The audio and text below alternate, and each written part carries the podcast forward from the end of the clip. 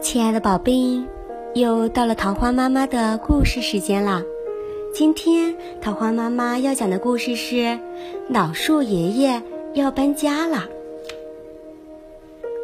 老树爷爷孤零零地住在一条小河边，那是一条欢快的小河。以前，小河边住满了老树爷爷的家人。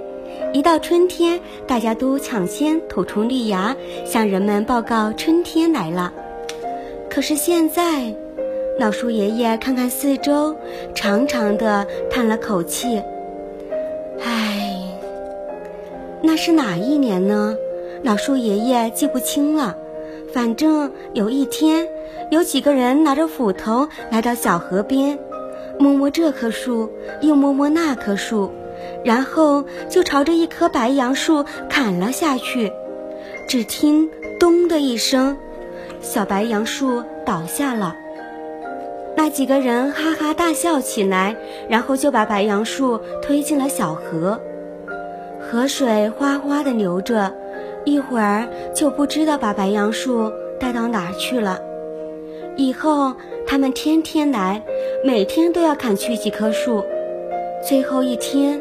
他们终于来到了老树爷爷跟前，他们抡起斧头砍向老树爷爷，但老树爷爷实在是太大了，他们砍不动，就回家了。从此，老树爷爷就变得很孤独，很孤独。有一天，一只小鸟停在老树爷爷的树枝上，唱起一只又一只的歌。第二天，小鸟又来了。还带来了他的好朋友蜗牛、蟋蟀、蜘蛛，他们在树下玩呀、唱呀，真热闹。老树爷爷开心极了。可是有一天，小河边又来了几个人，他们拿着铁锹、绳子，还有一口大缸，然后就往老树爷爷脚下挖了起来。不要，不要！小鸟们着急地叫了起来：“不要动老树爷爷！”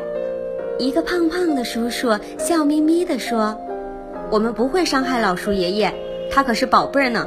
现在我们要把它搬到植物园去，好好保护它。”原来老树爷爷要搬家了。亲爱的宝贝。桃花妈妈想对你说，小鸟看到老树爷爷很孤独，于是带自己的好朋友们来给老树爷爷唱歌。看到有人在挖树，小鸟们很心疼，很担心。我们要向小鸟学习，做一个心地善良、助人为乐的人。同时，我们也要爱惜花草树木，不滥砍滥伐，不随便攀枝折花。亲爱的宝贝，晚安，好梦。